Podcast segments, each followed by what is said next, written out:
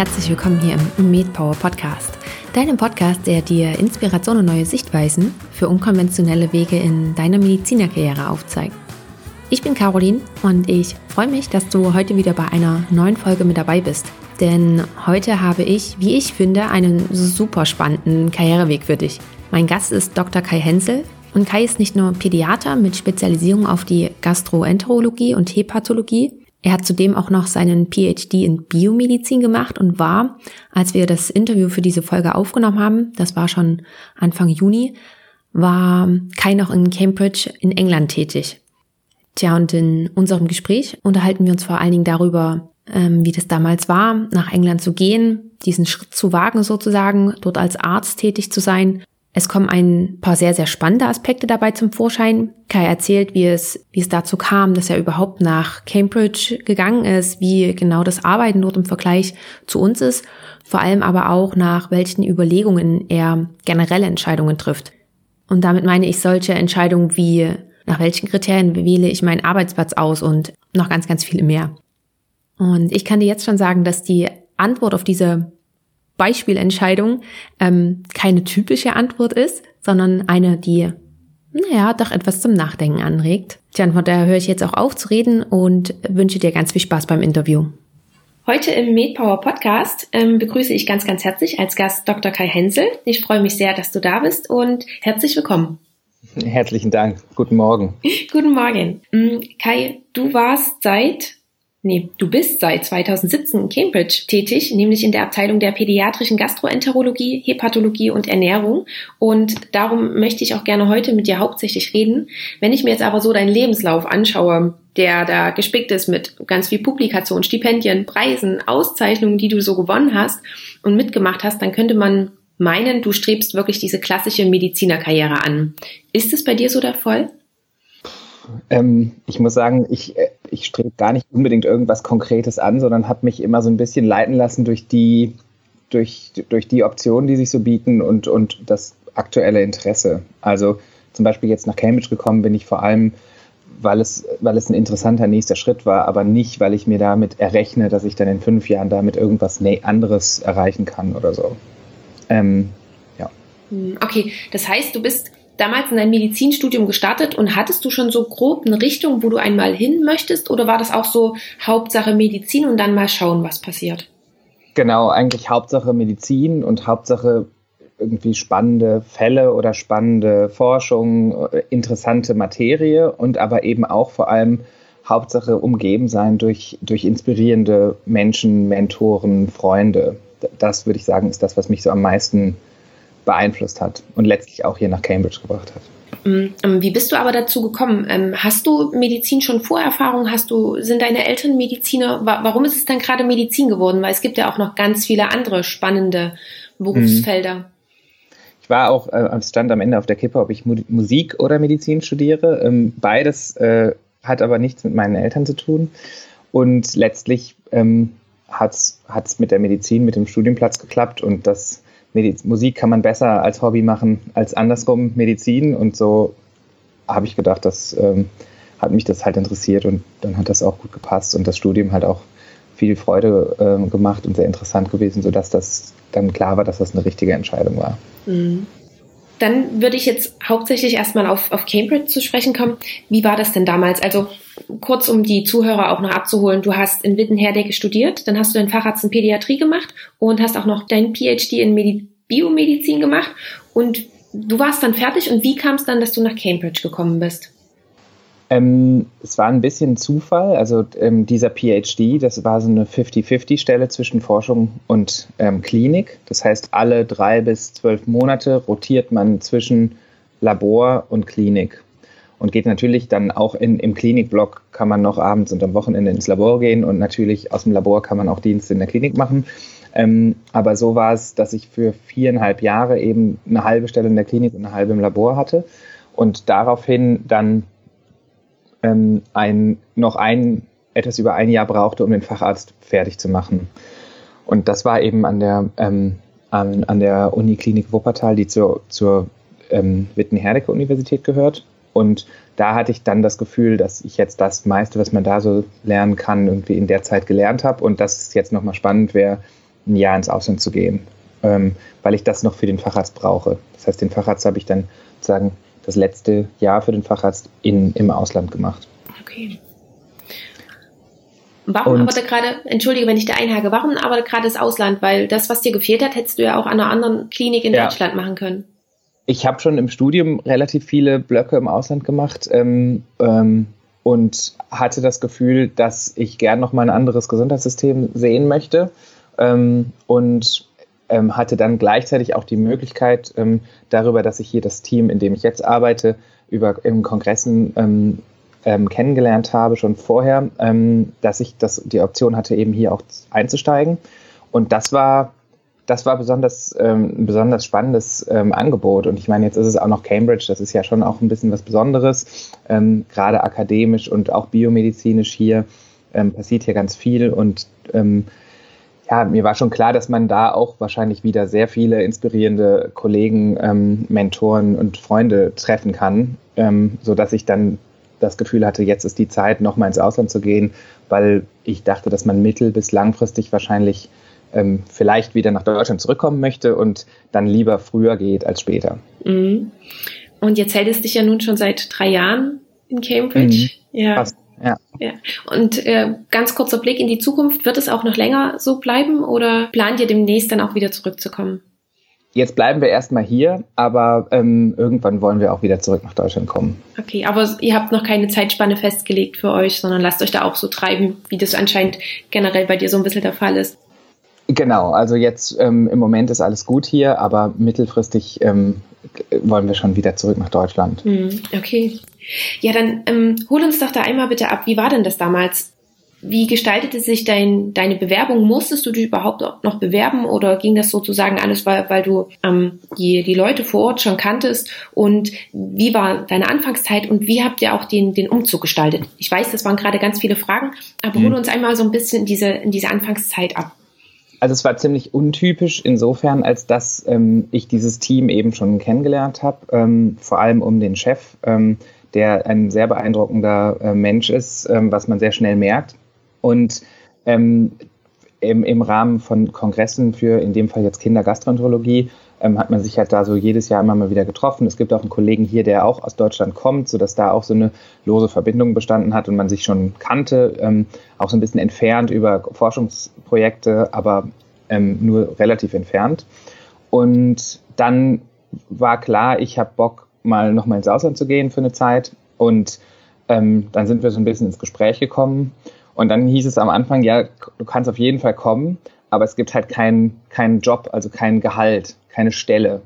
Und es ist relativ üblich in, in so ja, ähm, Prestigezentren in, in England, dass ähm, schon Ausklasse, in dem Fall jetzt ähm, zur beruflichen Erfahrung dahin kommen für eine gewisse Zeit und oft ein Sponsoring aus der Heiminstitution haben. Das heißt, ähm, dass dann jemand kommt für ein Jahr oder zwei aus einem Krankenhaus in Kanada oder aus dem aus China oder wo auch immer her und von zu Hause bezahlt wird. Das heißt, für die, für die Gastgeberinstitutionen in Cambridge in dem Fall jetzt sozusagen einfach mitläuft. Das kennen wir jetzt in Deutschland nicht so.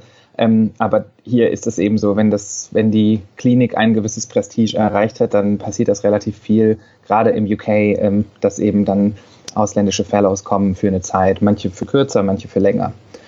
Jetzt hat natürlich meine Heimatklinik kein Interesse daran gehabt, mein Gehalt weiterzuzahlen, wenn ich da nicht arbeite, sodass ich tatsächlich für die ersten ähm, erst ja dreiviertel Jahr ähm, ohne Gehalt hier war ähm, und dann mein mein Gehalt in Form von Wochenenddiensten, Nachtdiensten und so weiter verdient habe. Ah, okay. Also das heißt, du hattest sozusagen eine normale 40-Stunden-Woche und dann hast du dir aber, um was zuzuverdienen, am Wochenende nochmal extra gearbeitet. Genau, genau. Das war ein bisschen, das war schon auch ein Step, den man sich trauen musste, weil irgendwie viereinhalb Jahre Berufserfahrung, zwei Promotionen, ähm, man war schon relativ weit ausgebildet. Also nicht jeder hat das verstanden, dass man jetzt irgendwie ins Ausland geht und vielleicht sein Auto verkauft, um seine Miete zu bezahlen und irgendwie einigermaßen so bei plus minus null nach der Zeit rauskommt. Ähm, ich hatte irgendwie das Gefühl, ich kann mir das jetzt so leisten und ähm, dann muss ich halt viel arbeiten mit Diensten. Das hätte ich in Deutschland wahrscheinlich auch gemusst und dann verdiene ich am Ende weniger, aber wahrscheinlich wird die Erfahrung das sich irgendwie lohnen, das dass es eine gute Erfahrung wird und dann, dann passt das schon so ein bisschen. Da hatte ich auch irgendwie keine Kinder und keine sonstigen finanziellen Verpflichtungen. Das heißt, es war noch relativ gut machbar. Mhm. Du hättest ja auch, wenn, wenn das irgendwie aus irgendwelchen Gründen nicht möglich gegangen oder nicht möglich gewesen wäre, hättest du ja auch wieder zurückkommen können, hättest hier irgendwo anfangen können, um. Genau. Ja. Also die Option gab es auch. Ähm, jetzt war es so, dass ähm, es hat sich dann herausgestellt, dass es in Deutschland relativ viele Kliniken gibt, die so akut Not haben, ähm, aufgrund von Krankheit, Schwangerschaft und so weiter, Wochenenddienste oder, oder Nächte oder sowas zu besetzen. Ähm, und dann der Stundenlohn besonders hoch ist über so Arbeitnehmerüberlassungsfirmen, mhm. sodass ich das, das klingt jetzt sehr, ähm, sehr kontraintuitiv, aber dass ich dann nach England sozusagen in der Woche gekommen bin zum Arbeiten und oft am Wochenende in Deutschland dann Dienst in kleineren Kliniken ähm, die, wo man natürlich dann auch keinen kennt und so, ähm, als Vertretungsdienst Samstag, Sonntag zweimal zwölf Stunden oder so mit einem deutlich höheren Stundenlohn, als man den sonst hätte, sodass ich dann so ein fast normales Gehalt auf diese Art kriegen konnte, indem ich halt dann so zwei Wochen im Monat gearbeitet habe, statt ähm, ja, statt halt irgendwie viel mehr noch. Wenn man jetzt hier normalen Stundenlohn gehabt hätte, dann hätte man auch noch viele Nächte und so machen müssen und hat ja gleichzeitig noch seine Wochenarbeitszeit hier. Also das muss man ja auch noch irgendwie einplanen. Ja, das, das stelle ich mir eine ziemlich ähm, krasse Phase vor, weil 40 Stunden arbeiten und ich kann mir vorstellen, dass es auch in, in Cambridge nicht so ist, dass man dann nach acht Stunden am Tag den, den Stift fallen lässt oder den kein Stethoskop fallen lässt sozusagen in dem Fall und dann nach Hause geht. Und das ist ja bestimmt auch mehr. War das nicht, also gefühlt in meinem Kopf bestand diese Zeit für dich vielleicht nur aus Arbeit, oder? Ja, ich, also klar war das viel Arbeit, aber vorher jetzt die, ähm, die, die Habilitation und der, und der zweite, die zweite Doktorarbeit, das war jetzt auch viel Arbeit zusätzlich zu der klinischen Sache. Also ich, das war jetzt nicht unbedingt viel mehr als sonst. Das, das Reisen war natürlich nervig, wenn du zur, um zur Arbeit zu gehen, erstmal fünf, sechs Stunden anreisen musst. Ähm, und die Tatsache, dass ich mal ähm, meine Freundin damals mit hier hingebracht habe und die dann aber hier sitzen lassen musste, um dann am Wochenende in Deutschland arbeiten zu gehen, das ist natürlich schon auch ein bisschen blöd gewesen. Ähm, genau. Von der Arbeit, von der Workload war das okay. Aber würde ich das in zehn Jahren immer noch so genauso machen wollen? Wahrscheinlich nicht. Also für, für die Anfangsphase war das okay. Hast du dann auch, du bist ja dann bestimmt auch nicht nur für einen Dienst hierher geflogen, wieder zurück nach Deutschland, dann wahrscheinlich fürs Wochenende von Freitag, hast Samstag, Sonntag gearbeitet und Montag genau, zurück? Genau, manchmal war das auch verhandelbar, dass ich dann hier halt einen Tag sozusagen frei bekomme wäre ja auch schwierig, Nein zu sagen, wenn man einem kein Gehalt äh, bezahlt. Ja. Genau, und dann bin ich halt zum Donnerstags angereist und habe dann zum Beispiel drei lange Dienste gemacht oder so. Und manchmal hat es auch gepasst, dass man das Wochenende, eine Woche und das Wochenende hatte. Mhm. Ähm, genau. Ja. Und dann sich dann natürlich das probiert, so voll zu laden wie möglich. Natürlich. Ähm, dass man dann die Zeit, wenn man dann hier ist, auch äh, gut mit Arbeiten verbringen kann, um die voll ja. auszuschöpfen. Ne? Mhm. Aber wie war das, als ihr den als ihr euch dann dafür entschieden habt, nach Cambridge zu ziehen?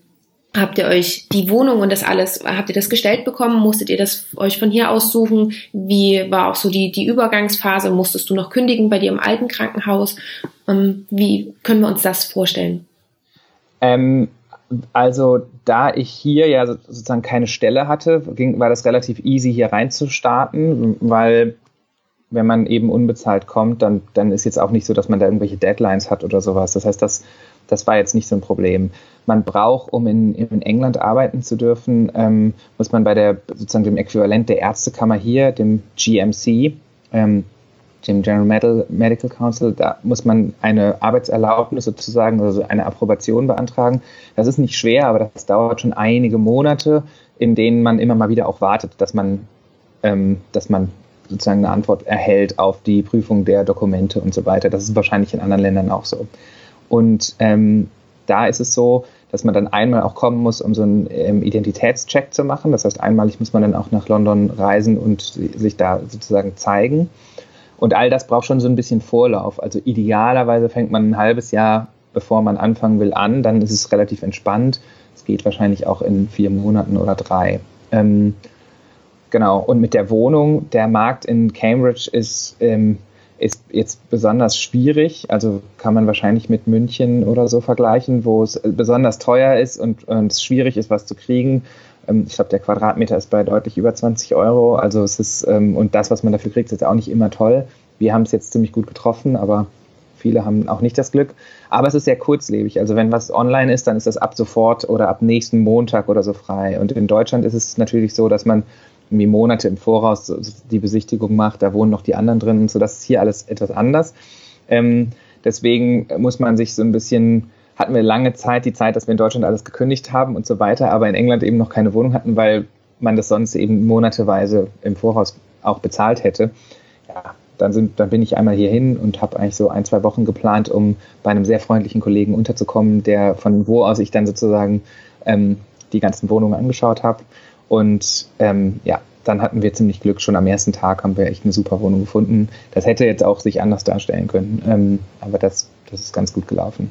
Aber letztlich, das musste man dann natürlich irgendwie selber einbauen, wie man dann hin und zurück kommt und so. Also das kann auch natürlich langwierig sein und teuer sein, wenn man dann merkt, okay, man hat jetzt nichts gefunden und die Vermieter können jetzt gerade nicht dir das zeigen, dann ist man halt angereist und das ist alles so kurzfristig, dass es nicht so einfach ist, aus dem Ausland kommt. Also viele wohnen auch am Anfang in nicht so coolen Wohnungen, weil es einfach nicht so gut darstellbar ist, aus dem Ausland sowas zu organisieren. Ja, okay. Genau. Mm, das heißt, wenn ich das jetzt richtig verstanden habe, habt ihr aber auch eure Zelte in Deutschland komplett abgebrochen. Mhm. Wohnung ähm, aufgelöst sozusagen, ja. Ganz genau. Und was habt ihr mit euren Möbeln und das alles gemacht? Habt ihr das mitgenommen oder wie, wie habt ihr euch diesen Umzug gestaltet? So ein, also das ist so eine teilmöblierte Wohnung hier. Da gab es so, so, ein paar Sachen gab es, manche zum Glück, andere leider ähm, und ähm, und manche halt nicht. Und dann haben wir halt so, so ein Teil eingelagert bei unseren Eltern und einen Teil mitgenommen. Ja. Okay. Ja ich stelle mir das als ziemlich großen Schritt vor, weil das ist ja auch nochmal was anderes. Ähm, nach England fährt man auch nicht mal so schnell. Habt ihr lange oder hast du vor allen Dingen auch lange überlegt, diesen Schritt zu gehen? Oder war das wirklich, hast du da so sehr die Vorteile draus gesehen, dass du gar nicht gezweifelt hast an diesem Schritt? Eher das Zweite. Außerdem, ähm, zu der Zeit war es ja noch in der EU. Das heißt, ähm, der Umzug war relativ easy. Wir haben einen Transporter vollgeladen, sind dann durch den Tunnel gefahren und dann war es eigentlich und ist man hier gestartet. Also das war, das hatte jetzt keine großen formalistischen Schritte oder so. Das war ein Umzug nach Berlin oder München wäre wahrscheinlich relativ ähnlich gelaufen. Ähm, außer dass man natürlich hier eben die, die Approbation und diese Sachen klären muss. Ähm, und dass der Mietmarkt und dass vieles so ein bisschen anders ist. Aber letztlich war das jetzt nicht so, wie ich ziehe nach Brasilien oder so. Das war, ähm, das wirkt sich, wirkt schon auch sehr reversibel, weil wir letztlich die Fahrt mit Tunnel und so von Köln dauert irgendwie acht Stunden. Das heißt, das, das fühlt sich jetzt nicht, nicht so krass an, boah, bin ich jetzt weit weg, sondern das, das ging eigentlich ganz gut. Und, ähm, und dadurch, dass ich im, Ausland, im Studium auch schon wirklich besonders viel, also fast ja, mehrere Jahre im Ausland war, ähm, war das jetzt nicht so, und auch in Ländern, die deutlich weiter weg waren, dass, dass das jetzt gerade so krass ist. Ist wahrscheinlich nochmal was anderes, wenn man jetzt Kinder hätte und die brauchen eine Schule oder einen Kindergarten und all sowas. So ist es relativ einfach, mhm. ähm, das zu organisieren. Okay. Mm, und du hast es vorhin schon angesprochen, du brauchtest natürlich auch die, deine englische Approbation. Ähm, gab es noch irgendwelche Voraussetzungen, die du irgendwie erfüllen musstest? Musstest du auch, war das wirklich nur ein Beantragen oder musstest du auch nochmal eine Prüfung dafür mit ablegen? Also es gibt vom GMC so klare Guidelines und Checklisten, die man da bedienen muss. Und da muss man eben unter anderem auch demonstrieren, dass man die Sprache kann. Eigentlich gehört da noch so ein Sprachtest dazu, der ist ähm, nicht, nicht billig und ähm, manchmal sogar auch schwierig, weil du dann, wenn du Pech hast, irgendwie einen Text über, ähm, über, keine Ahnung, die Kohleindustrie oder sowas bekommst und dann ein Vokabular bedienen musst, was du vielleicht, obwohl du gut Englisch kannst, einfach nicht so präsent hast. Ähm, und dann muss man gewisse Scores machen und so. Und es gibt aber Ausnahmeregelungen. Ich hatte eben meine PhD-Arbeit auf Englisch geschrieben und habe die dann hoch, die wollten die auch wirklich haben, ähm, das PDF. Und dann, um damit zu beweisen, dass ich, ähm, dass ich der englischen Sprache schriftlich ähm, ähm, mächtig bin. Und dann musste man aber auch noch zeigen, dass man es auch mündlich kann. Und dann braucht man noch mal ein Letter und so.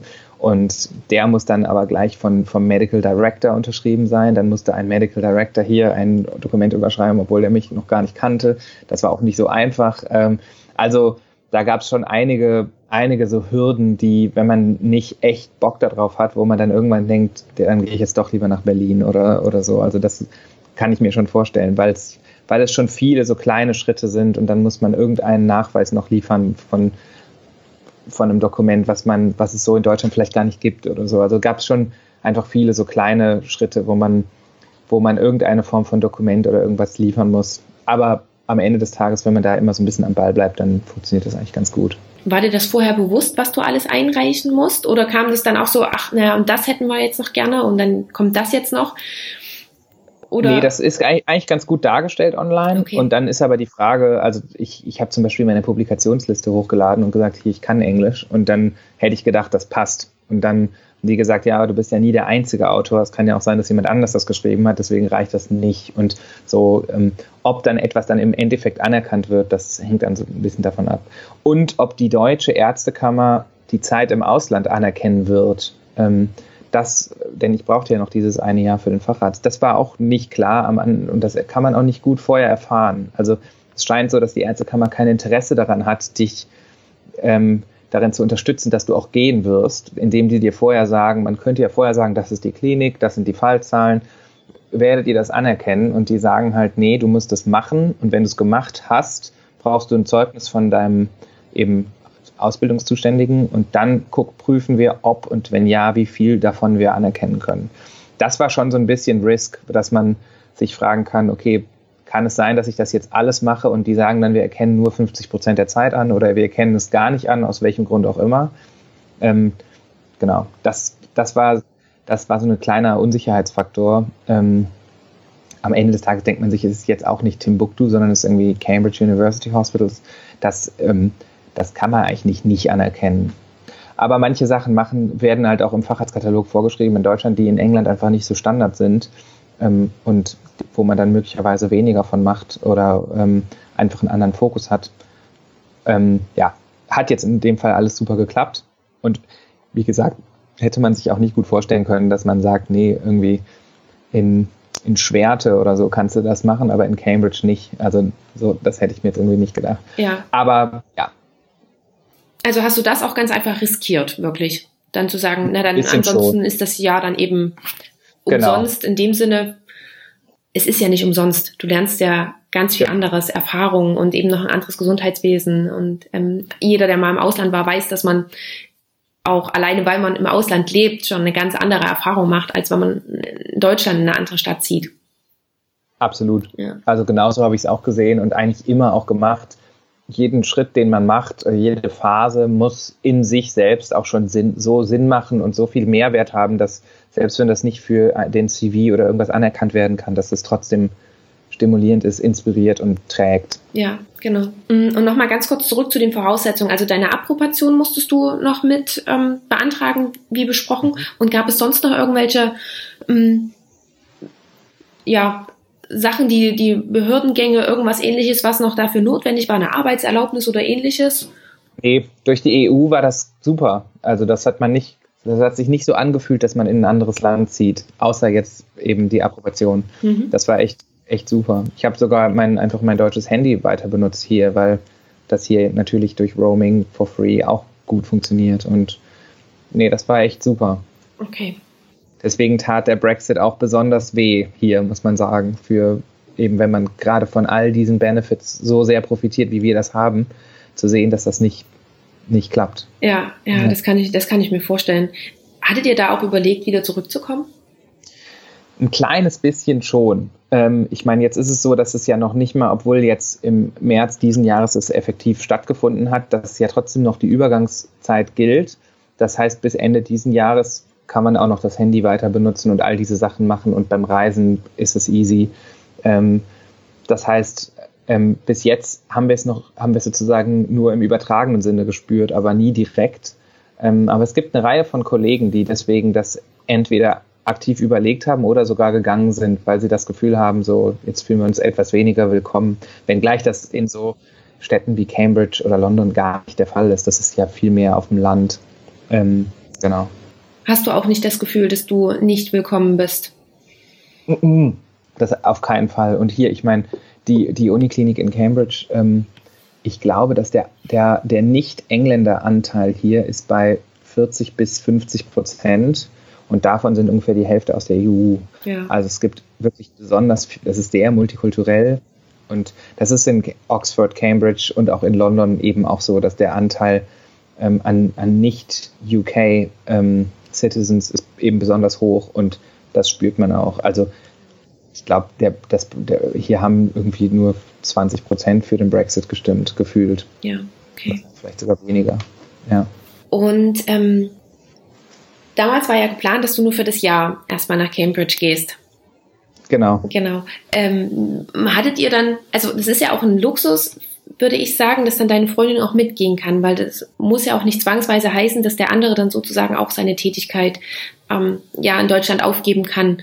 Hattet ihr das irgendwie diskutiert oder wäre es auch eine Option für dich gewesen, alleine zu gehen? Sie hat erstmal ihre Doktorarbeit fertig geschrieben, das heißt, die Experimente und das alles war schon gelaufen und jetzt war es sozusagen möglich, das am Rechner zu machen, also von überall. Das war eben besonders günstiges Timing, dass das so gepasst hat. Ähm, und dann hat sie, ist sie auch nochmal zurückgegangen, um auch ähm, ähm, das PJ, also hat auch Medizin studiert zu der Zeit, das PJ zu machen und war dann auch eben nochmal für zwei Tertiale nicht in England. Also das war so ein bisschen so eine Mischung aus zusammen und getrennt. Okay. Und dann wolltet ihr sozusagen einfach zusammen schauen, wie es weitergeht, um dann gucken, wie, wo ihr auch weiterlebt und wie ihr weitermacht. Hm. Genau. Und als du dann das Jahr dort fertig gemacht hast, ähm, dann hast du bestimmt das erstmal bei der Landesärztekammer beantragt, ob das übernommen wird, beziehungsweise ob das genehmigt wird.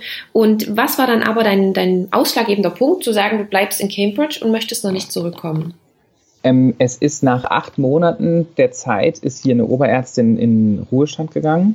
Und dann hat man mir angeboten, ob ich sozusagen so als Funktionsoberarzt diesen Step machen möchte und eben jetzt in der Oberarzttätigkeit hier zu arbeiten.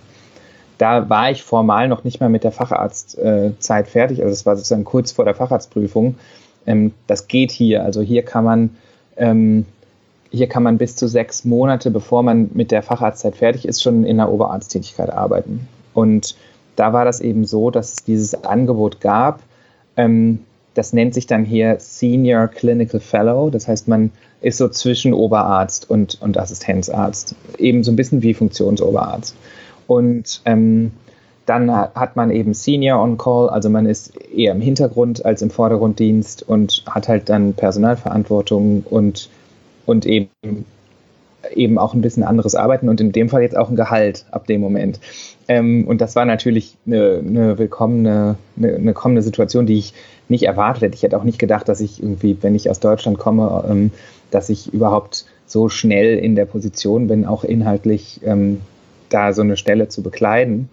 Und ja, das hat aber eben gut geklappt und es gab diese Option und dann gibt es da natürlich auch ein Interview. In England ist alles ganz, ganz streng formell. Also wenn man das Gefühl hat, dass Deutschland bürokratisch ist, das, dann muss man mal nach England gehen. Das ist wirklich noch viel krasser. Also zum Beispiel für ein Interview, wenn man eine Stelle kriegt, dann wird das immer ausgeschrieben und dann ist klar, an welchem Tag die Interviews sind und dann müssen alle Bewerber dahin eingeladen werden, an diesen Tag. Und dann gibt es ein Panel und für eine Oberarztstelle sind da zehn, zwölf Leute drin und da musst du sozusagen, die sitzen dir gegenüber und die stellen dir ihre Fragen und die müssen jedem, jeder stellt eine Frage und die müssen jedem Kandidaten genau die gleiche Frage stellen, damit es eben fair ist. Ähm, und dann sitzt da eben der Medical Director und dann sitzt da jemand von Patient Safety und dann sitzt da jemand aus dem eigenen Team, dann sitzt da jemand aus dem General Pediatrics Team, dann sitzt da jemand, der irgendwie Nurses und, und sowas eher vertritt äh, und so weiter, jemand, der irgendwie Postgraduate Education vertritt und das eher von so einem edukativen Blickwinkel sieht. Und die stellen dir jeder eine Frage, mit der die glauben, ihr Fach irgendwie abzudecken oder irgendwas aus ihrer Richtung auch immer so ein bisschen, was machst du in einer schwierigen Situation, wenn du siehst, da ist jemand betrunken bei der Arbeit oder da ist jemand irgendwie, ähm, der ist abusive oder aggressiv oder sowas. Also da gibt es sehr, sehr so klare Fragen. Manche sind auch so ein bisschen bekannt, aber jeder kriegt die gleiche. Ähm, genau. Und egal, was, wie klar ist, wer die Stelle kriegen soll oder so, man muss, das wird dann ausgeschrieben und dann gibt es diese Interviews. Und da war das dann so, dass ähm, ich eben das Glück hatte, dann die Stelle zu bekommen. Und dann ähm, waren wir, das war nach acht Monaten, genau. Und dann, dann hat sich natürlich das jetzt so ein bisschen geändert, weil eigentlich war der, sind wir hier hingegangen, so ein bisschen in dem Mindset, man ist so ein bisschen geduldeter Gast. Ähm, und wir nehmen das so ein bisschen mit, die Privilegien und das, was man hier so lernen kann. Und nach einem Jahr geht man eben zurück und guckt dann weiter.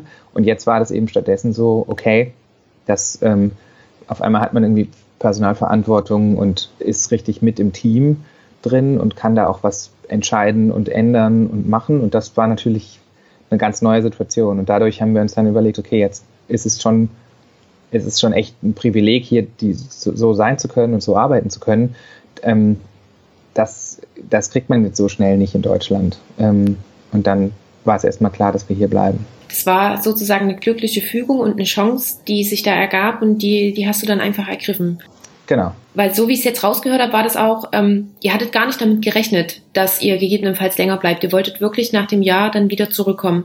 Genau, das war eigentlich der Plan. Hm. Hattest du auch schon in Deutschland geschaut nach, wie es dann weitergeht, nach möglichen Stellen, nach ähm, Städten, wo ihr wieder hin zurückgeht? Hattest du generell auch schon vielleicht eine Option, dass du nur für das eine Jahr, für deine Facharztweiterbildung, um die zu Ende zu machen, nach, Amer äh, nach England gegangen bist, um dann wieder zurückzukommen und dort anzufangen? Gab es da schon irgendwas oder war das auch alles offen? Es war eher offen. Es okay. gab schon so ein paar Optionen und mit so ein paar Kollegen schon mal Gespräche geführt, aber ähm, dass, dass es in Cambridge bleiben kann, hat sich dann schon so viel früher angezeigt, bevor das Jahr zu Ende war, dass klar war, das machen wir jetzt erstmal. Und dann nach einem guten halben Jahr, ungefähr zur Zeit der Facharztprüfung, ähm, wurde diese Stelle dann eben zu einer vollen und unbefristeten Oberarztstelle. Und, ähm, und genau, und, und das, ähm, das war dann natürlich auch nochmal attraktiv, das zu nehmen, weil jetzt ist es ein bisschen, hier ist man ja so ein bisschen wie verbeamtet, man arbeitet fürs NHS, ähm, also das nationale Gesundheitssystem, ähm, in dem jeder einfach versorgt wird, also man ist gar nicht versichert. Ähm, das hat jetzt zu Corona-Zeiten auch noch, noch mal ganz andere Ausmaßen, wie stolz alle darauf sind und so. Und auf der Straße bei der Hauptkreuzung steht in, mit der weißen Straßenfarbe irgendwie Thank you NHS gemalt und ähm, donnerstags wird geklatscht auf der Straße und ähm, Feuerwerk und so. Also das hat hier auch nochmal einen ganz anderen Stellenwert für das NHS zu arbeiten. Wenn du im, du im Supermarkt oder sowas würdest du an jeder Schlange vorgezogen werden, wenn man irgendwie das erkennen kann, dass du da arbeitest. Und wenn gleich ich das Gefühl habe, ich muss jetzt nicht am Supermarkt die Schlange überspringen, ist das hier einfach so, dass man, dass das eben Busfahrer, wenn du deine Karte noch anhast, also dein, dein Schild, wo man sieht, die zwinkern dir zu und wollen gar nicht, dass du bezahlst und so und sagen, komm, klar, Mann, du so ein bisschen wie so ein Kriegsveteran. Ja. Du supportest uns und genau, und das war auch schon vor Corona so, ähm, dass hier man so richtig stolz auf dieses Gesundheitssystem ist und dass in Deutschland würde man wahrscheinlich denken, okay, du bist Arzt, du zahlst doppelt, weil du hast es. Und hier ist eher so, du supportest irgendwie unsere Nation. Ähm, ähm, das, deswegen freuen wir uns so sehr, dass, mhm. du, dass wir dir irgendwelche Benefits geben. Das, das ist auch nochmal eine andere, ein anderes Gefühl, was ich als solches aus Deutschland natürlich so nicht kenne. Ja. Und, ja. Krass, gerade wenn man auch, ähm, so wie du, so in dem System drin ist, dass du eben sozusagen derjenige bist, der, der diese ganze Anerkennung bekommt, ist ja auch noch was anderes, als wenn man das von der anderen Seite sieht. Mhm. Das ist krass. Ähm, hattest du irgendwie Bedenken oder hast du lange überlegt, diese Stelle damals einzunehmen? Weil so eine Oberarztstelle oder Funktionsoberarztstelle, selbst wenn man eben noch nicht mit dem Facharzt fertig ist, ist ja auch nochmal, mm, naja, ein Schritt, den man vielleicht geht, wo man vielleicht doch etwas überlegt, ob man das jetzt machen sollte oder ob man schon qualifiziert dafür ist. Wie war das bei dir? Also klar, es ist herausfordernd. Ähm, jetzt ist in dem Fall das Team auch wirklich besonders freundlich und die ganze, sozusagen die ganze, das ganze, die ganze Natur des Arbeitens hier ist sehr multidisziplinär. Also, dass man, wenn es schwierig wird, Kollegen mit ranzieht, das ist absolut gang und gäbe. Und wenn irgendwas schlecht gelaufen ist oder so, dann ist eine der ersten Fragen so, mit wem hast du das eigentlich mal besprochen?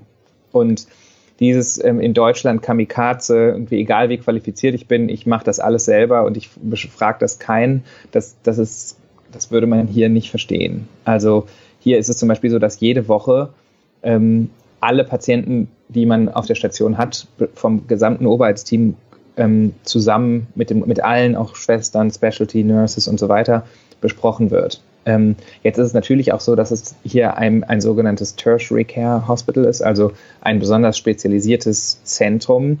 Das heißt, hier in dem Fall jetzt ähm, in dieser Abteilung für pädiatrische Gastroenterologie, wo ich arbeite, da kommt man nicht einfach so rein, sondern man muss dahin überwiesen werden von, von Pädiatern, die dann schon nicht weiter wissen. Das heißt, hier sind auch besonders komplizierte Fälle und dann lohnt es sich eben auch, die zu besprechen. Jetzt eine normale Pneumonie würde man jetzt nicht mit dem gesamten Team besprechen.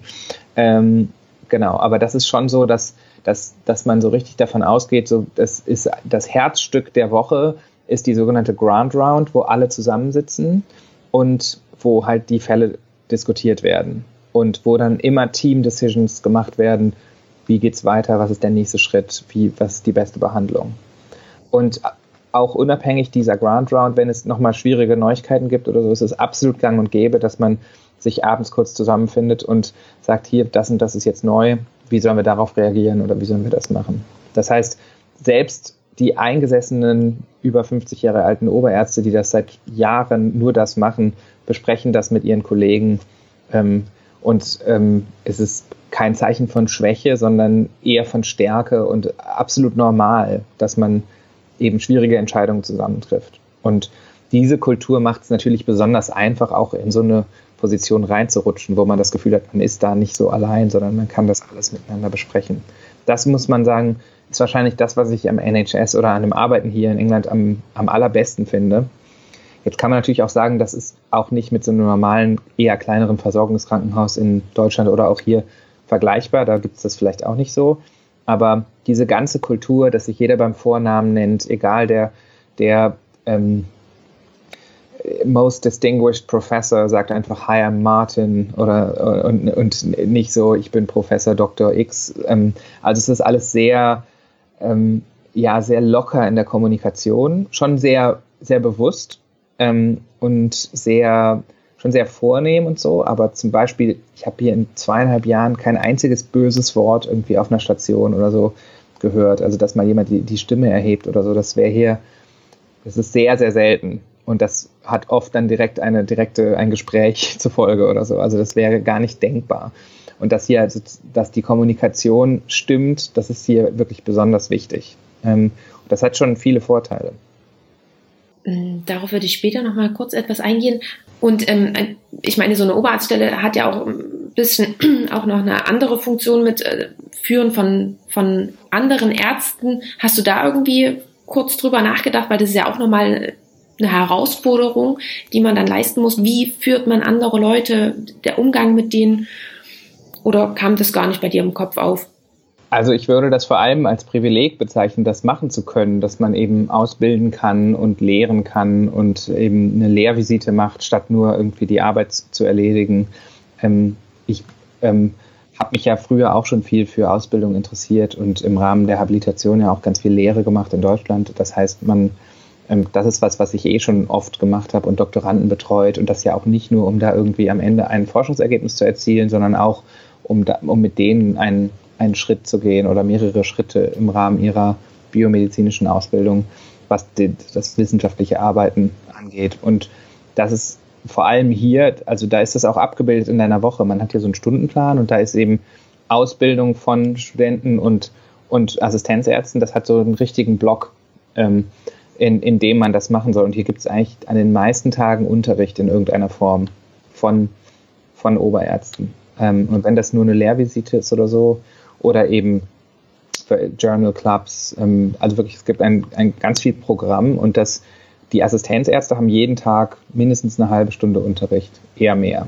Ähm, das ist auch schon anders als in Deutschland. Und das erfordert natürlich auch, dass man sich mit der Materie noch anders auseinandersetzt. Etwas so zu verstehen, dass man, dass man keine Fehler macht oder klinisch ähm, sicher handelt, ist ja die eine Sache, aber die andere ist, das auch kom komplex irgendwie vermitteln zu können ähm, das ist ja auch noch eine Herausforderung, die dann, die einem selber auch nützt, wenn ja. man sich darauf einlässt. Ja. Genau. Und du hast es auch gerade schon angesprochen, dass einiges anders ist bei euch äh, im Gegensatz zu, zu Deutschland. Ähm, kannst du uns vielleicht einfach mal so einen typischen Tagesablauf beschreiben? Wie, wie können wir uns das vorstellen? Hol uns da einmal bitte sozusagen zu dir nach Cambridge.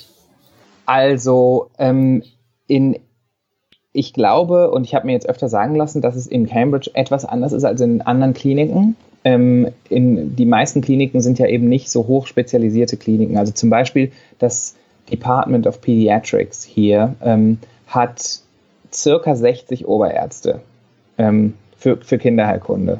Ähm, bei insgesamt ungefähr 100, etwas über 100 Betten.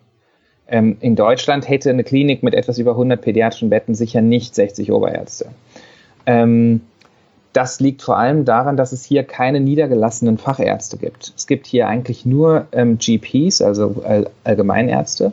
Und die ganze sonstige spezialisierte, auch ambulante Krankenversorgung ist an Kliniken angebunden. Das heißt, wenn du mit deinem Fünfjährigen ein Problem hast, würdest du zum GP gehen ähm, und der, der überweist dich, wenn er das Gefühl hat, ich brauche jetzt einen Pädiater, zum lokalen Pädiater am lokalen Klinikum. Ähm, dann kommst du in eine Sprechstunde. Je nachdem, wie schlimm das ist, geht das schnell oder langsam. Ähm, in unserem Fall ist das jetzt zum Beispiel ähm, irgendwie blutiger Stuhlgang und sowas. Dann würde der den sehen und würde sagen, okay, das könnte ein Morbus Crohn sein.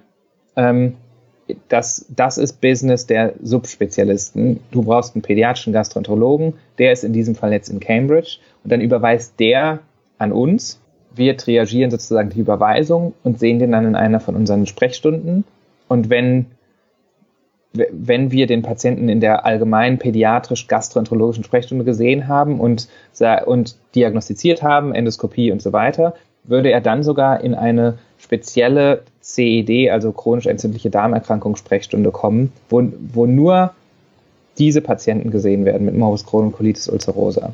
Das heißt, so subspezialisiert ist das. Von, wir haben zwei Kollegen, die vor allem das machen.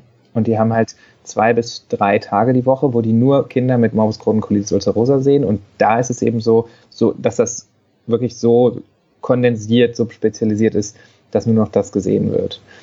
Ähm, und, und so ist es eben auch mit Endokrinologie, mit Onkologie, mit, ähm, mit Pulmonologie. Das heißt, all diese Fächer haben ein Team an Subspezialisten, die dann nur noch ihre Subspezialisten-Disziplin ähm, abbilden oder fast nur. Manche machen auch noch so ein bisschen Allgemeinpädiatrie mit, aber die meisten nicht. Und, und dadurch ist, ist man natürlich in einem ganz anderen Feld unterwegs. Also man, man hat ein ganz anderes Arbeiten. In Deutschland ist es an vielen Kliniken so, dass man auch noch äh, einen Teil allgemeinen Pädiatrie zum Beispiel mit abbildet, außer an einigen wenigen sehr großen Zentren. Ähm, Genau. Und dann ist es so, dass, dass man hier, wenn man jetzt aus der Sicht, ist ein bisschen die Frage, aus welcher Sicht, aus der Sicht des Assistenzarztes oder Assistenzärztin, ähm, kommt man morgens zur Übergabe, in dem Fall jetzt um halb neun und dann gibt es eine große Übergabe von allen Patienten. Dann gibt es erstmal Teaching ähm, und das ist immer so eine halbe bis eine Stunde. Das machen meistens Oberärzte. Einmal die Woche macht das einer der Assistenzärzte, das rotiert dann gibt es eben so, ähm, so Visiten in, in, in den nicht-chirurgischen Fächern zumindest. Ähm, und da ist es so, dass es einen Unterassistent, den sogenannten Senior House Officer und einen eher Oberassistenten, den Registrar gibt. Und die sind so ein bisschen ein Team. Das hängt jetzt wieder davon ab. In kleineren Kliniken ist es wahrscheinlich nicht so, dass man die immer beide hat, aber hier ist das so. Man fängt also an, wenn man nochmal zurückspult, wenn man als Engländer oder Engländerin von der Uni kommt, dann macht man erstmal zwei Jahre Foundation hier. Das ist ein bisschen wie PJ. Und man wird viel rumgeschickt. Also man kann sich das nicht so aussuchen, wo man hinkommt. Es gibt so Regionen. Ähm, London ist natürlich besonders beliebt und da wollen dann ganz viele hin. Da ist es dann schwer reinzukommen. Ähm, wenn du jetzt nicht in London bist, sondern wie hier zum Beispiel in dieser Gegend um Cambridge, dann ist es der East of England und das ist eine sehr weite, über mehr als 100 Meilen sich ausstreckende Region. Und dann kann es halt auch sein, dass du vier Monate ganz rechts bist und danach vier Monate ganz im Osten oder im Westen und viel pendeln musst. Und das machst du zwei Jahre und man kann so ein bisschen mitbestimmen. Und wenn man sagt, im ersten Jahr will ich so ein bisschen mehr in Cambridge sein, dann bist du im zweiten Jahr aber nicht in Cambridge. Und wenn du sagst, ich will unbedingt diese Fächer da mit drin haben, dann kannst du dir vielleicht die Location nicht so aussuchen. Und ähm, nach diesen zwei Jahren bewirbt man sich auf Assistenzarztprogramme, die dann noch acht Jahre dauern werden. Egal ähm, also, welche Fachrichtung. Fa ja, bei den allermeisten ist das so. Mhm. GP ist anders, das geht schneller. Das sind, glaube ich, nur drei Jahre oder vier. Mhm, okay. Und, und dann ist man eben drei Jahre lang Senior House Officer ähm, und so ein bisschen Unterassistent. Und dann ist man fünf Jahre Registrar. Und wenn man sich subspezialisieren will, ähm, dann muss man das im vierten, fünften Jahr entscheiden, weil das sind dann die letzten drei Jahre dieser acht Jahre. Ähm, und da ist es wieder so, dass, es, dass das alles so ganz klar in einem Programm festgelegt wird und dann wird so ein bisschen wie in der Planwirtschaft gesagt, okay, wir brauchen elf pädiatrische Gastroenterologen im, pro Jahr. Dann gibt es eben elf Slots an elf Tertiary Care großen akademischen Zentren. Und dann, dann gibt es Interviews und Rankings und wenn du halt nicht gut abschneidest, dann musst du halt nach Nottingham oder nach ähm, Sheffield oder so. Und wenn du gut abschneidest, dann kannst du eben nach London oder Oxford oder Cambridge. So. Ähm, das heißt aber auch, dass man dann drei Jahre seines Lebens vielleicht nach Liverpool ziehen muss, obwohl man eigentlich da gar nicht unbedingt hin will, weil man sich entschieden hat, ich möchte jetzt pädiatrische Gastroenterologie lernen, aber ich habe leider nur diesen Platz bekommen.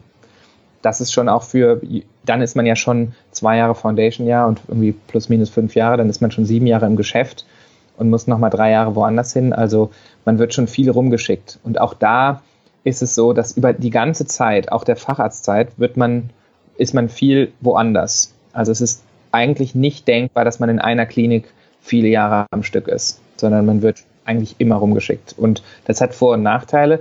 Privat, sozial, umziehen die ganze Zeit, Childcare, wenn man Kinder schon hat und so, das ist echt, echt schwierig, muss man sagen. Ähm, auf der anderen Seite lernt man natürlich, also als wenn ich hier war und die gefragt haben, okay, wo, where did you train? Also in Deutschland heißt das Arbeiten, hier heißt es Training, das sagt auch schon ganz viel über die Ausbildung. Ähm, dann, und man dann, ich dann sage, ja, in Wuppertal, in der Uniklinik, dann sagt die, ja, und wo noch? Und dann ich nehme nur da an, wie viele Oberärzte gibt es denn da? Ja, so zehn. Alles, was du weißt, über fünf Jahre hast du von nur zehn Oberärzten gelernt? So, das, das wäre für die gar nicht denkbar, weil in fünf Jahren erlebt man hier über 100 Oberärztinnen oder Oberärzte. Also ein, weil man so viel rotiert und dadurch eben viel mehr sich das Wissen auch in verschiedenen Institutionen vermehrt. Und das ist ein besonders großer Unterschied zu hier ähm, würde ich sagen, so der, der größte. Der, der Krankenhausalltag als solcher ist schon relativ ähnlich.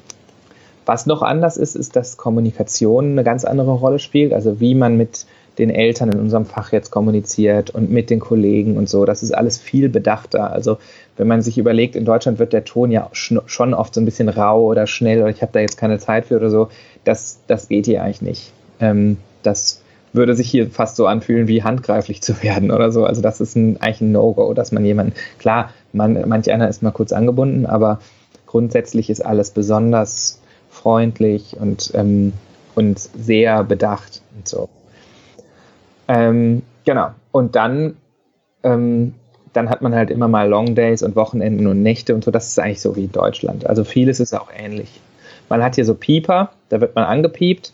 Das ist schon besonders nervig und das ist eigentlich überfällig, das mal zu ändern, weil das sehr, sehr ineffizient ist. Also man kriegst einen Pieper, wirst angepiept von irgendeiner Nummer, dann musst du erstmal ein Telefon finden, von wo du da zurückrufst, dann ist aber, hat er gerade wer anders angerufen, dann ist es besetzt, dann bis du durchkommst, ist der oder die, die dich von dem Telefon, das ist, diese wohnen ja auch nicht an dem Telefon, dann ist der weg, dann weißt du nicht, worum es ging und so weiter. Also das ist schon das fand ich besonders nervig. Wobei ich in Deutschland, dass man ein Telefon in der Tasche hat, das die ganze Zeit klingelt, das war jetzt auch nicht so cool. Also ähm, ja, aber das ist hier schon ein bisschen anders. Und dann hat man halt hier ganz viel, die ganze Ausbildung ist, ähm, also was oft passiert ist, dass ein Assistenzarzt kommt und sagt, hier, ich habe da gerade so ein schwieriges Gespräch mit einer Mutter geführt, kannst du, das würde ich jetzt gerne in meinem Logbuch loggen, ich schicke dir einen Link und kannst du da mal kurz was dazu schreiben, wie ich das gemacht habe oder so. Oder ich habe da jetzt äh, eine Prozedur gemacht, ähm, und das brauche ich jetzt abgezeichnet oder so. Und die verbringen echt besonders viel Zeit damit, ihre, ihr, ihr, den Progress in ihrer Facharztausbildung zu dokumentieren. Ähm, in Deutschland ist das ja so ein bisschen das andere Gegenteil, dass man so ein Logbuch hat, wo am Ende irgendwer eine Klammer hintermacht und drunter schreibt, passt. Ähm, das ähm, irgendwo dazwischen liegt wahrscheinlich der goldene Mittelweg, aber hier ist es schon besonders aufwendig, zu den Lernfortschritt zu dokumentieren. Dafür ist auch besonders viel Zeit. Hm, hat aber wahrscheinlich auch auf diesen hm, Umstand ähm, oder ist auf diesen Umstand zurückzuführen, dass gerade wenn man viel rotieren muss in seiner Ausbildung, muss man natürlich auch dokumentieren, was man schon gemacht hat, gegebenenfalls als Nachweis für die nächste ja. Klinik. Ne? Klar. Hm, okay. Und habt ihr auch ganz normal acht Stunden Tage normalerweise? Du hast vorhin schon angesprochen Long Day und Short Day. Ja, das ist sehr ähnlich. Was hier schon so ist, dass sie besonders aufpassen, dass man nicht über irgendeine gewisse Stundenanzahl kommt. Das soll in Deutschland ja auch so sein. Aber wenn man irgendwie zwei Nachtdienste hat, dann einen frei und dann nochmal drei Nachtdienste. Und man wünscht sich diesen freien Tag auch noch als Nachtdienst, weil der einem eigentlich nicht so viel bringt, den Rhythmus dann wieder umzustellen für einen Tag, dann geht das nicht, weil mehr als vier am Stück sind nicht erlaubt zum mhm. Beispiel. Und okay. das passiert dann auch schlichtweg nicht das kennt man ja aus Deutschland schon irgendwie anders. Und wenn man Wochenende gearbeitet hat, ähm, zweimal zwölf Stunden, dann, dann hat man auf jeden Fall in der Woche danach mindestens einen Tag frei. Das geht nicht anders. Ähm, und das ist dann auch so. Und wenn halt dann eine, eine Abteilung keine Assistenz hat, dann muss der Oberarzt das halt machen. Das ist dann halt so. Also das würde man in Deutschland auch anders kennen, dass man das Gefühl hat, da muss schon immer jemand da sein. Ja. Ähm, es ist schon sehr interessant, wie, wie anders die Uhren auch ticken können und das funktioniert auch. Ähm, oft hat man natürlich das Gefühl, dass man an, an allem etwas auszusetzen hätte oder es ging immer noch irgendwie besser. Aber es ist schon überraschend, wie anders vieles hier funktioniert und das eben auch gut funktioniert. Mhm. Gibt es bei euch auch noch 24-Stunden-Dienste? Nee, also zumindest nicht in der Pädiatrie. Bei den Chirurgen glaube ich, bei den, bei den Chirurgen glaube ich schon, aber da ist es dann auch oft wirklich ruhig über Nacht. Ähm, also bei den pädiatrischen Chirurgen. Bei den Erwachsenen kann ich es nicht so sagen. Aber in der Kinderchirurgie passiert nicht viel nachts, weil das meiste die eben die Allgemeinpädiater abdecken. Und die haben nicht 24 Stunden. Okay. Genau. Und ähm, du hast es vorhin schon gesagt, vormittags nach ähm, so einer Frühbesprechung gibt es dann auch erstmal ein Teaching der Assistenzärzte. Mhm. Und, und, wie können wir uns das vorstellen? Ist das dann auch wirklich, ähm, wird es ernst genommen? Weil ich habe es auch teilweise also ernst genommen in dem Sinne, dass die Oberärzte dann auch ihren, ihren Lehrauftrag in dem Sinne ernst nehmen, weil ich habe es teilweise auch schon im Studium ja schon öfters mal gehört, dass man oder mitbekommen auch, dass man zum UHK geht und dann wartet man erstmal eine halbe Stunde, bis da überhaupt jemand kommt und dann ist derjenige nicht vorbereitet und eigentlich bringt es sozusagen nicht viel, diese anderthalb Stunden, die man da jetzt in der Klinik war. Wie wird das bei euch geregelt oder wie ist das bei euch auch? Ja. Nee, das wird sehr ernst genommen. Also zum Beispiel, wenn der, wenn der Pieper klingelt von einem äh, Assistenzarzt, dann nimmt den ein anderer Oberarzt, der meistens auch dann noch mit da ist, und beantwortet den. Und ähm, mittags ist das so, zum Beispiel, wenn die alle Teaching haben, also alle Pädiater zusammen, dann, ähm, da gibt es eine Grant Round mit auch immer Teaching oder Research Presentations und da ist dann sogar extra jemand ähm, von den Sekretärinnen, die dann die ganzen Pieper von den Assistenten hat und wenn jemand anruft, das dann aufschreibt, für den Pieper X hat jemand angerufen und braucht jetzt das und das. Ähm, und nur in Notfällen wird man da rausgeholt. Also das ist schon fast heilig, dass das auf jeden Fall stattfindet. Krass. Und das funktioniert gut und das soll ja auch so sein. Also ja. das ist ja alles eine Ausbildungs- Situation, in der man hier ist. Und darf man, die, die Assistenzärzte werden auch eben nicht Assistenzärzte genannt, die also irgendwie dem Oberarzt assistieren, sondern das sind die Trainees, die also eben in ihrem Trainingsprogramm sind. Und das wird schon wirklich so gelebt. Hm. Gibt es dafür auch ein Programm, je nachdem, damit man ungefähr weiß, was heute ja, an Thema das ist? Gibt ja, es. Mittwochs ist immer Simulation, das heißt, da geht man dann an irgendeine Form von Puppe, ob das jetzt was ist mit, mit Reanimation oder mit, man kann auch ein schwieriges Gespräch simulieren, aber da gibt es irgendeine Form von Simulation immer. Ähm, einmal ist irgendwie ein Übersichtsthema, einmal ist ein bisschen freie Wahl. Also es gibt so eine Form von Curriculum, das ab und zu auch ein bisschen aufgeweicht wird, aber im Grunde ist es klar, was es gibt. Ja.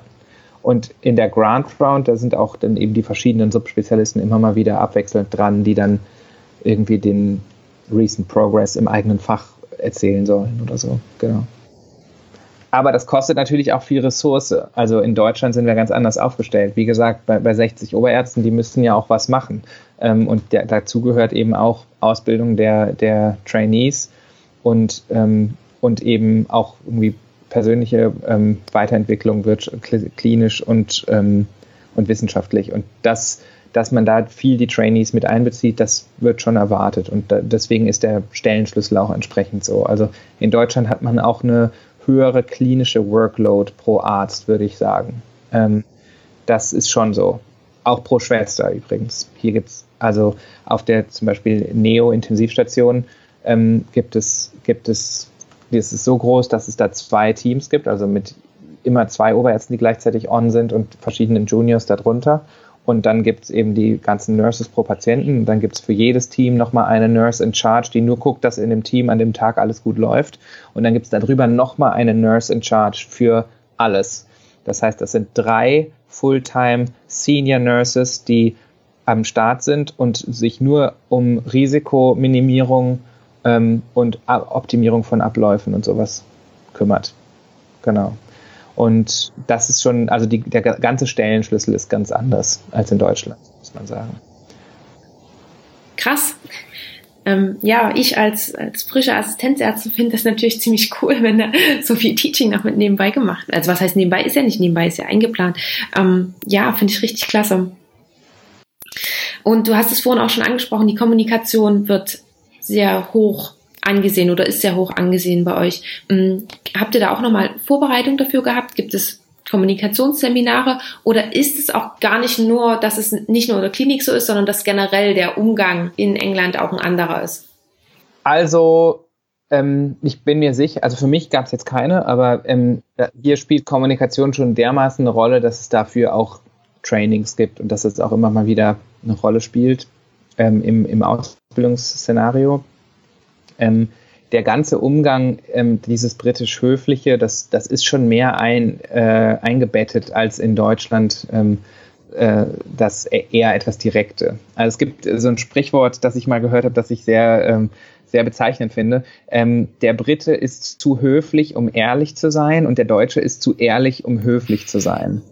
Und ähm, da ist schon so ein bisschen was dran. Also das hat aber auch eine Kehrseite. Also negatives Feedback ist gar nicht so einfach zu übergeben hier. Da ist, da ist man sehr schnell vor den Kopf gestoßen. Das ist sehr unüblich. Und dann würde man immer sagen, um, ähm, that's, that's, that's really great, but there's some room for improvement. Und dann gibt es ein bisschen die Möglichkeit, sich noch zu verbessern. Und das ist schon so, okay, da war irgendwas echt falsch.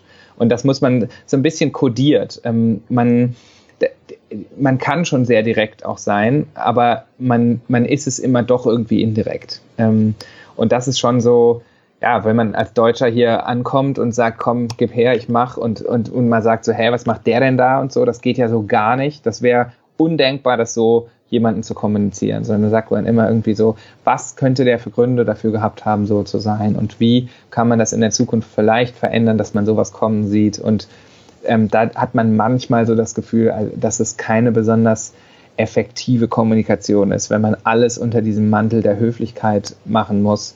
Also zum Beispiel auch wenn man Teaching macht oder so und dann gibt es so Feedback-Forms, dann, dann kreuzt da eigentlich jeder immer an, dass es excellent war, auch wenn es offensichtlich nicht excellent war. Und ähm, ja, ich war, also als ich diese Oberarztstelle hier bekommen habe, gab es dann so ein Leadership-Seminar. Das ging fünf volle Tage und da waren alle neun Oberärzte aus der letzten Periode. Da waren wir so 25 Oberärzte aus allen möglichen, von, vom Pathologen bis zum Gynäkologen und, und mir. Und ähm, da war es, das war wirklich spannend und da ging es so ein bisschen ähm, um die Klinik kennenlernen. Das heißt, da haben sich vom Vorstandsvorsitzenden zum, ähm, zum Medical Director, zum Director of Workforce, ähm, HR und so weiter, alle möglichen Größen oder Leute, die da was entscheiden, eben vorgestellt. Sehr freundlich und immer mit Vornamen und ähm, so ganz auf Augenhöhe. Ähm, und dann ähm, hat man aber auch so ein bisschen Kommunikationstrainings gehabt und mal so eine Krisensituation, wo man dann so Rollenspiele macht und sowas. Das kennt man ja. Ähm, und da war das eben so, dann sollte man eben, weil das das erste Mal war, dass das überhaupt stattgefunden hat, waren sie besonders erpicht auf Feedback. Ähm, und da gab es eben einen Vortrag, der war wirklich nicht gut. Und da, der sollte dann auch gefeedbackt werden und da hat dann keiner was gesagt und dann musste ich irgendwann so typisch deutsch sagen, sorry, das war einfach not great. Ähm, und das, was bringt denn das, dieses ganze Feedback jetzt, wenn jetzt alle nur höflich sagen, really nice, thank you very much. Ähm, und das ist schon, dass man als, also habe ich das Gefühl, so wie man in Deutschland ja sehr direkt, aber auch eben effektiv kommuniziert, dass man hier oft die Augen verdreht und sich denkt, echt, also man, manchmal wäre es auch schön, einfach sagen zu können, so, das war jetzt einfach nicht gut und das müssen wir jetzt irgendwie anders machen. Und da ist aber eben, weil hier alles so höflich abläuft, ist es eben schon, schon, schon schwierig, das so richtig an den Mann zu bringen oder an die Frau. Ähm, dass, dass man da keinen vor den Kopf stößt. Und das ist, da bin ich am Anfang auch ein paar Mal angeeckt, einfach, das habe ich gar nicht so gesehen, aber das ist doch normal. Und ja, hier ist es oft so, dass man dann, ähm, wenn, dass man eine E-Mail kriegt und dann, ich habe das und das jetzt geklärt oder so, dass man dann so zurückschreibt, ja, super, great work, super effort, great result. Und man denkt sich als Deutscher so ein bisschen so, naja, das ist auch irgendwie unser Job. Und ähm, man muss sich jetzt nicht die ganze Zeit sagen, dass das alles great ist. Ähm, aber man gewöhnt sich irgendwie daran ähm, und das, das passt hier auch irgendwie hin. Und dann sagt jemand, ich habe da eine, eine, Blutabnahme gemacht und dann schreibe ich zurück, super, excellent, keep on the spirit und ähm, und das, man ist in so einem positiven Spirit dadurch wirklich. Also am Anfang fand ich es ein bisschen affig, ähm, aber man, man gewöhnt sich dran und denkt sich dann so ein bisschen in Deutschland, wo manchmal so schnöde, so kein Bock heute mal wieder und so, das wäre hier wirklich nicht denkbar.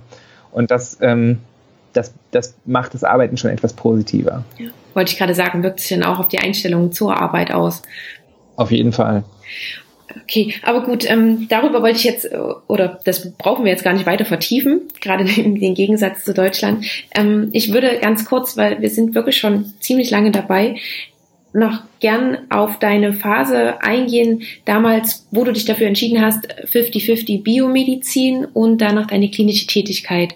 Kannst du uns da noch einmal ganz kurz abholen, warum du dich dafür entschieden hast, jetzt nicht nur deinen Facharzt dann zu machen, sondern auch noch dein PhD zu machen und warum gerade Biomedizin? Ähm, also ich hatte ja schon im, während des Studiums die erste Doktorarbeit in der Kardiologie zum Thema Echo gemacht. Das war sehr klinisch. Das war cool, weil man dann eben Echokardiografieren lernen konnte und eben sowas sehr, da kann man sich gut vorstellen, über was man gerade promoviert. Das hat einen sehr direkten klinischen Nutzen und das, ähm, das war gut so, wie das war. Ähm, ich wollte aber einfach nochmal auch eine, eine, eine experimentelle Arbeit machen ähm, und eben molekular forschen. Und da gab es dann Damals war das der erste Jahrgang, das heißt, es war gerade ganz neu und es gab, glaube ich, auch in Deutschland vorher diese Programme noch nicht. Inzwischen gibt es ja einige, wo man eben begleitend einen PhD, also im Grunde wie ein Doktorär Nat, also eine naturwissenschaftliche Doktorarbeit, ähm, machen kann. Und in dem Fall jetzt das 50-50 begleitend mit der Facharztausbildung. Das heißt, man ist immer drei bis zwölf Monate in der Klinik und dann genauso lange im Labor. Und ähm, da hatte ich eben gab es praktisch diese, diese, dieses dann neue Programm. Ähm, und das erschien mir als eine, ein cooler nächster Schritt, das zu machen und damit sozusagen das klinische Arbeiten und das Arbeiten im Labor miteinander zu verbinden. Und dann dauert es eben vier bis fünf Jahre ungefähr, in der man mindestens 50 Prozent der Zeit im Labor ist. Und, und dann kann man sich immer noch überlegen, wie aktiv man dann weiter im Labor arbeiten will oder nicht aber es ist eine gute, eine gute Gelegenheit, wo man schon sehr beschützt ähm, eben Zeit hat, um im Labor zu arbeiten. Das ist ja oft schwierig. Also viele Kliniker, die auch molekular forschen, müssen sich irgendwie die Zeit ähm, entweder das in ihrer Freizeit machen oder am Wochenende oder oder irgendwie erstmal ein Stipendium bekommen, um dann irgendwann mal so ein Clinical Leave Stipendium zu haben und, und sechs Monate ins Labor gehen zu können. Und in dem Fall war das klar, das geht jetzt über einige Jahre so. Da kann man wirklich Methoden lernen und, und viel bewegen und das war eben besonders attraktiv dann.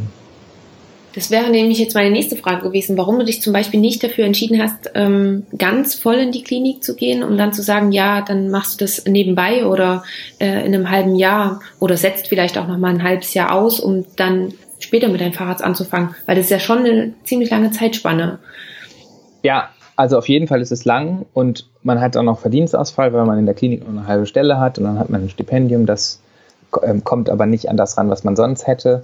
Und man kommt ja auch immer wieder aus der Klinik raus. Also das ist auch nicht ohne, dass man nach drei, vier Monaten erstmal ein halbes Jahr nicht mehr in der Klinik ist. Dann ist man gerade so ein bisschen reingekommen, dann ist man wieder weg. Also da muss man sich schon, ähm, ja, das ist nicht nur optimal. Auf der anderen Seite ist es schon ein Privileg, so viel Zeit zu haben, in der man, in der man forschen kann und sich da entwickeln kann und halt dann auch vielleicht ein risikobehafteteres Experiment durchführen kann, weil wenn das jetzt nicht klappt, dann weiß ich, ich habe noch viel Zeit, um das nachzumachen.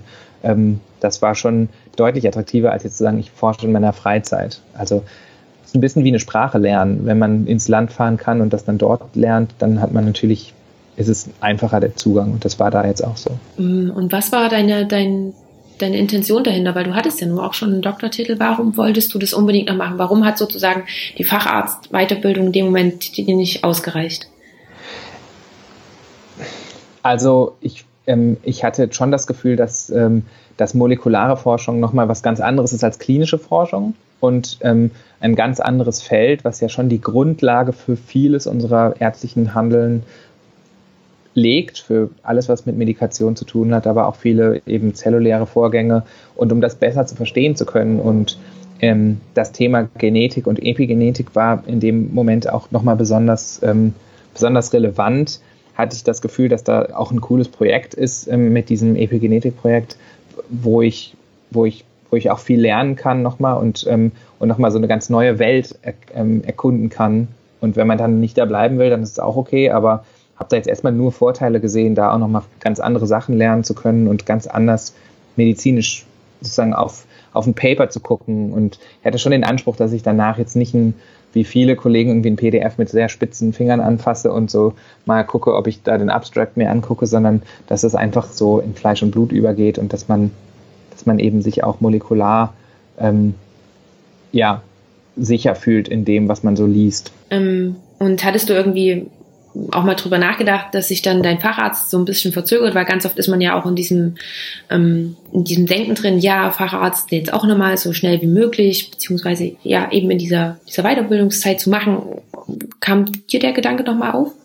Also schon ein bisschen, ähm, aber am Ende des Tages so ein bisschen wie auch hier dieser Step nach Cambridge zu kommen, ähm, das wirkte so interessant, dass ich dachte, selbst die, selbst wenn der Worst Case eintritt und alles dauert länger und so, ähm, dass es dann, dass es dann trotzdem die Sache wert war, weil ich so viel gelernt habe und eine gute Zeit hatte und tolle Kollegen hatte, dass mich das in sich so inspiriert und trägt, dass man, dass es, dass es das trotzdem wert ist. Und ja, ein paar Sachen sind schon, also es haben sich äh, eine vierstellige Anzahl von, von Überstunden angehäuft über diese Zeit, weil ich aus dem Labor dann trotzdem in die Klinik gegangen bin. Und wenn der Arbeitsvertrag etwas anders aufgestellt wäre, dann hätte der Facharzt auch ein, ein Jahr schneller schon da sein können, von den Stunden her. Ähm, aber die Ärztekammer guckt dann nur auf den Arbeitsvertrag und wenn da steht, du hast eine 50% klinische Stelle, dann sind die Überstunden egal. Ähm, und auch wenn du viel mehr gemacht hast, kumulativ ein Jahr mehr sozusagen an klinischen Arbeiten angehäuft hast, dann spielt es da keine Rolle. Das würde ich wahrscheinlich retrospektiv probieren, anders zu machen und zu sagen, wenn ich 70 Prozent klinisch arbeite oder 60%, dann hätte ich das auch gerne im Arbeitsvertrag und dann geht das schneller. Das wäre schon, schon ein Vorteil gewesen. Ähm, auf der anderen Seite, ja, ähm, das, das, war das, war das wirklich großartig, das alles lernen zu können, was ich lernen konnte und dann eben auf Kongresse zu fahren und da dann so ein paar Preise zu gewinnen und ähm, und auch irgendwie den, das Feedback von Kollegen zu haben und neue Freunde und, und inspirierende Kollegen kennenzulernen, die ich jetzt ohne diese wissenschaftliche Welt nie kennengelernt hätte. Ähm, ja, und auch wieder, wenn ich jetzt, wenn man jetzt eine, nochmal eine dreiköpfige, vierköpfige, fünfköpfige Familie ernähren muss, ist das nochmal was anderes, ob man das macht. Ähm, äh, das, das, war jetzt in meinem, ich glaube schon, dass Frauen es da auch ein bisschen schwieriger haben, wenn sie auch noch Kinder kriegen wollen und dann automatisch eine Zeit lang zumindest raus sind. Ähm, dass das sicherlich nochmal schwieriger ist. Ähm, da hatte ich es jetzt natürlich irgendwie einfacher, als dass man, ob man jetzt mit 30 oder mit 34 Facharzt ist, ist, jetzt auch nicht, man wird dann immer noch 30, 40 Jahre in dem Beruf arbeiten und das habe ich jetzt eher, eher langfristig betrachtet als kurzfristig. Okay. Ja, ich finde es super spannend, dass du, ähm, wie du das beschrieben hast, dass du uns, also erstmal danke, dass du uns die ganzen Einblicke dafür gegeben hast, auch ähm, wie deine Denkweise war. Das finde ich ziemlich spannend, auch teilweise, dass du viele Sachen als Privileg erachtest und ähm, ja, die ganzen Vorteile daraus auch sie ziehst. Von daher ganz, ganz lieben Dank schon mal dafür. Ich denke in Anbetracht der Zeit, ähm, es gibt noch ganz viel, über das wir reden könnten würde ich aber jetzt das Interview so langsam dem, dem Ende entgegensteuern. Und bevor wir zu meinen drei Abschlussfragen kommen, die ich jedem Gast stelle, wollte ich dich noch fragen, ob du vielleicht noch irgendwas hast, wo du sagst, das wäre dir noch wichtig zu sagen, das möchtest du noch erzählen, über das haben wir heute noch nicht gesprochen.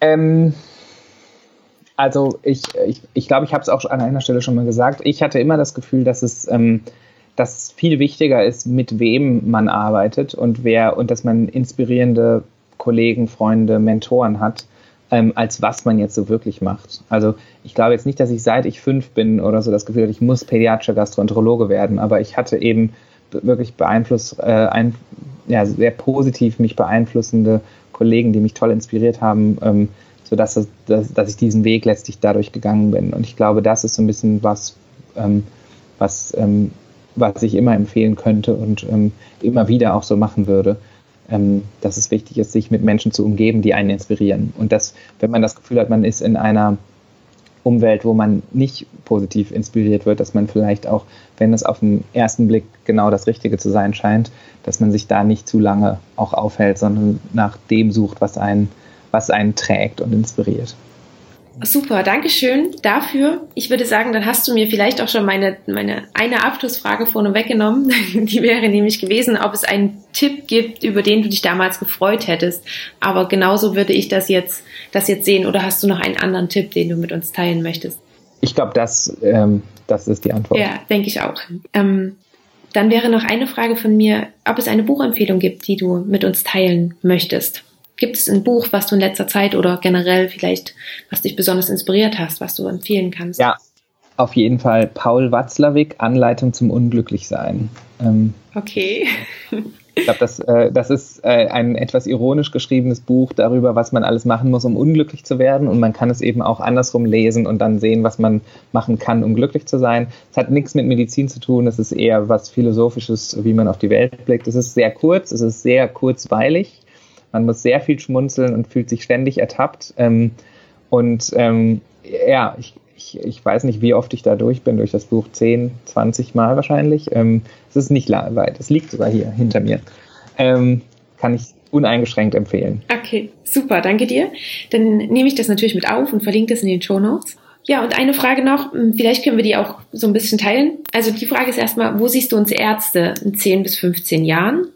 Und die zweite Frage dahinter, wo siehst du dich vielleicht auch in 10 bis 15 Jahren?